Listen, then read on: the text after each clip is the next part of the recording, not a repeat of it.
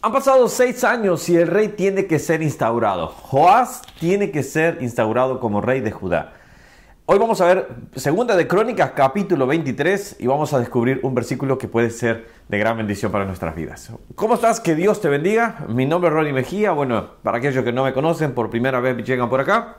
Estamos leyendo la Biblia capítulo por capítulo y nos vamos metiendo en estos capítulos donde quizás muchas veces no hemos estado, pero siempre podemos encontrar una lección. Bueno, cuando vemos este capítulo, vamos a, retomar quizás la lectura del capítulo 22 y es en el versículo 12 donde dice, y estuvo con ellos escondido en la casa de Dios seis años. Entre tanto, Atalía reinaba en el país. Atalía era la hija de, de, de, Acab, por ejemplo, era la hija de Jezabel y estaba casada con eh, Ocosías. Y él, de esta manera, ella estaba reinando, eh, era la madre, perdón, de Ocosías. Y ella quedó reinando era una mujer, obviamente, de, una mujer que, estaba eh, eh, involucrada en idolatría, una mujer dedicada al mal, obviamente. Había instruido a Ocosías para que fuera y estuviera en los malos caminos, así que no podemos pretender y pensar que le estaba enseñando los diez mandamientos, sino que le estaba instruyendo para el mal. Entonces, esta mujer de, mal, obviamente, estaba reinando sobre Judá, sobre Jerusalén al fin y a cabo, ella realmente no tendría ningún derecho de poder reinar. Cuando matan a todos los hijos, matan a todos los hijos de Ocosías, solo queda el menor, Joás, pero es resguardado por eh, este hombre que se llama Joiada, no sé cómo se dice bien, Joiada, y su mujer. ¿De cuál manera lo guardan por seis años? Era un bebecito, se ve, era el pequeñito porque empieza a reinar con los siete años, así que cuando lo guardaron había tenido meses quizás. Y es interesante, eh, digo, quizás acá puede ser un, prototipo eh, o, un modelo, vamos a decir, de Jesucristo, porque también Jesucristo a los meses es, es, ah, eh, amenazado de muerte por Herodes, obviamente, no estoy diciendo que lo sea, pero estoy pensándolo ahora justo y, me da esa referencia que podría ser bastante interesante estudiar ambas paralelamente. Ahora, Joás al final termina reinando y es el rey que termina reinando 40 años. Siempre hemos dicho, cuanto más reine un rey, más tiempo, más es porque él hizo bien las cosas frente a Dios. Y es así, él hizo lo recto ante los ojos de Dios.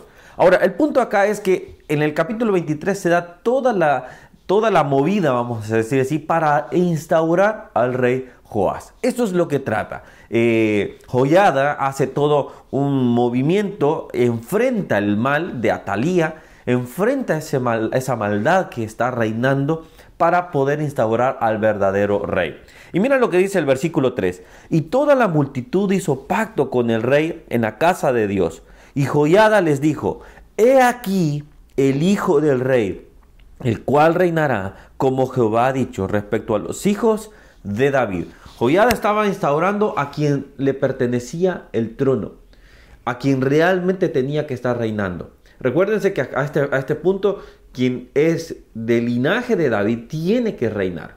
Joiada instaura y pone a Joás como rey. Él tenía seis años en ese momento, había sido oculto. La gente, me gustó esta referencia, la gente no tenía quizás idea que obviamente él reinaba. Por ende, al no tener alternativa, perdón que se me cayó aquel micrófono, al no tener alternativa, al no tener alternativa, simplemente ellos aceptaban el reinado de Atalía. Es como que ahora, por ejemplo, nosotros, no, hay gente que no conoce al verdadero rey, no conoce quién debe de reinar en sus vidas y simplemente viven en una vida de pecado y están entregados y están diciendo, bueno, no, al no conocer, ni siquiera dicen, porque al no conocer que nadie les ha predicado del verdadero rey, no instauran al rey de reyes en sus vidas.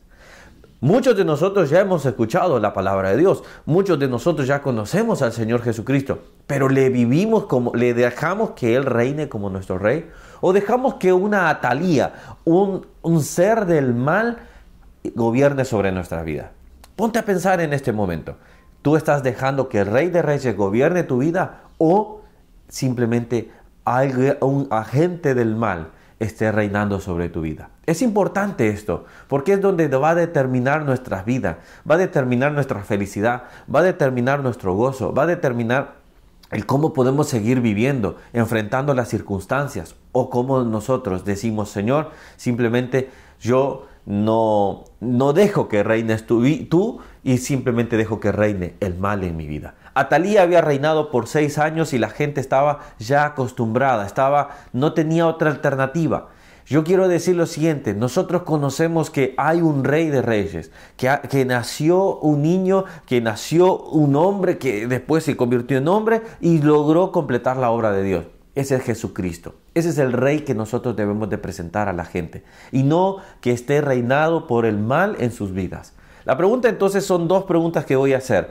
Primero, aquellos que ya conocen a Jesús, ¿están dejando que reine Él en sus vidas? ¿Están dejando que Él sea instaurado? Joás fue instaurado y reinó por 40 años y hizo lo recto ante los ojos de Dios. Hizo las cosas bien y las cosas empezaron a cambiar. Las cosas empezaron a ponerse mejores para sus vidas. Ahora, cuando dejamos que el mal reine en nuestra vida, las cosas nos van peor. Ahora va la segunda pregunta. Si aquellos que no han, o sea, ustedes conocen, mejor dicho, porque acá quizás no están las personas que no conocen, a ustedes que conocen al rey, lo están presentando a las personas que no lo conocen.